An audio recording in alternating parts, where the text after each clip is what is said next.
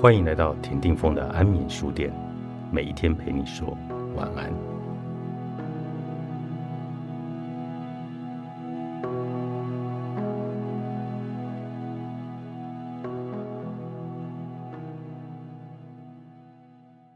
在日常生活中，我们总是喜欢把人归类，这就是作为以小团体形式进化的社会动物。我们在世界中找到方向的技巧。科学家估计，大约在五千两百万年前，我们的祖先停止独自生活，因为他们发现团体提供了一种极好的生存方式。尤其当灵长类的动物开始在白天捕猎时，更是如此。因为光天化日之下，它们容易受到捕食者的攻击，因此组建团体比以往任何时候都更加的重要。分类。可以使我们将所有个体一视同仁，从而节省自己的时间和精力，因为这样就不必看得太仔细或想得太多。同时，也能够让我们自我感觉良好。将黑人的命也是命这个标志放在家门口草坪上的白人妇女，可以借此感觉自己处于觉醒的群体中。将黄色背心放在汽车仪表板上的法国司机。可以借此认为自己属于受到委屈的工人群体，正在与当权派来进行斗争。但是这样的分类却很会模糊重要的细节，他们很有效率，但却也很滑溜，一不小心就会让人失足。一旦出现可以与我们对比的他们，人类的行为就会改变。我们从世界各地数十年的研究中了解到这一点。在分类思维的影响下，我们不太可能跟其他的群体合作，反而可能变成敌对。我们会微妙的调整自己的思考和行动的方式，以便更加自我调整趋势是自动自发的。即使人们以任意方式来划分类别，上述的行为也会发生。在一九六八年的电影《浩劫余生》的片场，扮演黑猩猩和大猩猩的演员。就自发性的分成了两组共进午餐。这个行动的背后没有其他的原因，他们只是对穿着相同服装的人感到更加的自在而已。而人们只需要非常短的时间，就可以从被分类的群体转变成具有偏私性的团伙。这种结构不需要透过竞争、仪式、鼓舞人心的集会或财务奖励就能够达成。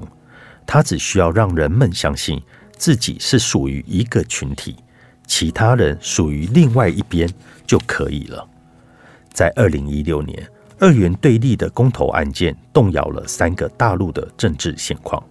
英国推出了退出欧盟的分裂提案，泰国也提出了新宪法，却遭人权组织评断为削弱了民主与自由。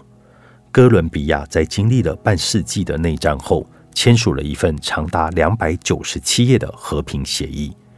在以上三个公投案中，选民被要求选择同意或拒绝。在现实生活中，大多数的人对移民、全球化、民主、腐败、贩毒和受害者赔偿等议题，都有了复杂而且矛盾的感受。选民对特定议题的知识参差不齐。意见又五花八门，但是公投迫使他们选择其中一方，从二元的维度来观看这个世界。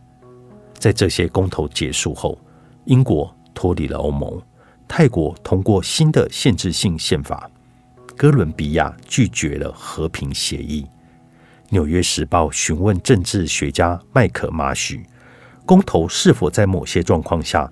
会是一个良好的解决方案呢？马许说：“简单来说，几乎从来都不是。公投的范围从毫无意义到极其危险都有，但无论如何，它都解决不了问题。标签的创立往往是为了在特定时间点为某些特定对象来服务，但这些被贴上标签的类别，终有一天会开始自行的发展。”这就是公投风险如此高的原因之一。当群体中某人对某个标签的想法与另一个人不同，这个标签的性质很快就会产生变化，然后遭有心人士来劫持。在梅尔比奇就位队，并不是那些长期盘踞理事会的人对自身的称呼。事实上，这个昵称是盖瑞的发明。这和其他分类的方式一样，这个标签需要强调对手的某个特质，搁置其余部分。例如，就位队并不一定认为自己是一个统一的集团，他们不受政党机器的控制，也不总是意见一致。就位队中有两人偏好自由主义。一个纯粹是不喜欢花钱，另一个则似乎非常想要讨人喜欢，而他们都试图透过志愿服务来回馈社区，就像盖瑞一样，他们都喜欢梅尔比奇。一些救卫队的成员可能都会觉得盖瑞才是真正的救卫队，毕竟他在梅尔比奇居住的时间比理事会的任何成员都长。那么，为何盖瑞要使用这个标签呢？对他来说，所谓的新卫队又代表什么呢？盖瑞似乎试图想要证明一些事情，这背后显然也不仅仅是一个公车站的问题而已。修复关系的正向冲突，作者亚曼达·瑞普利，《金周刊》出版。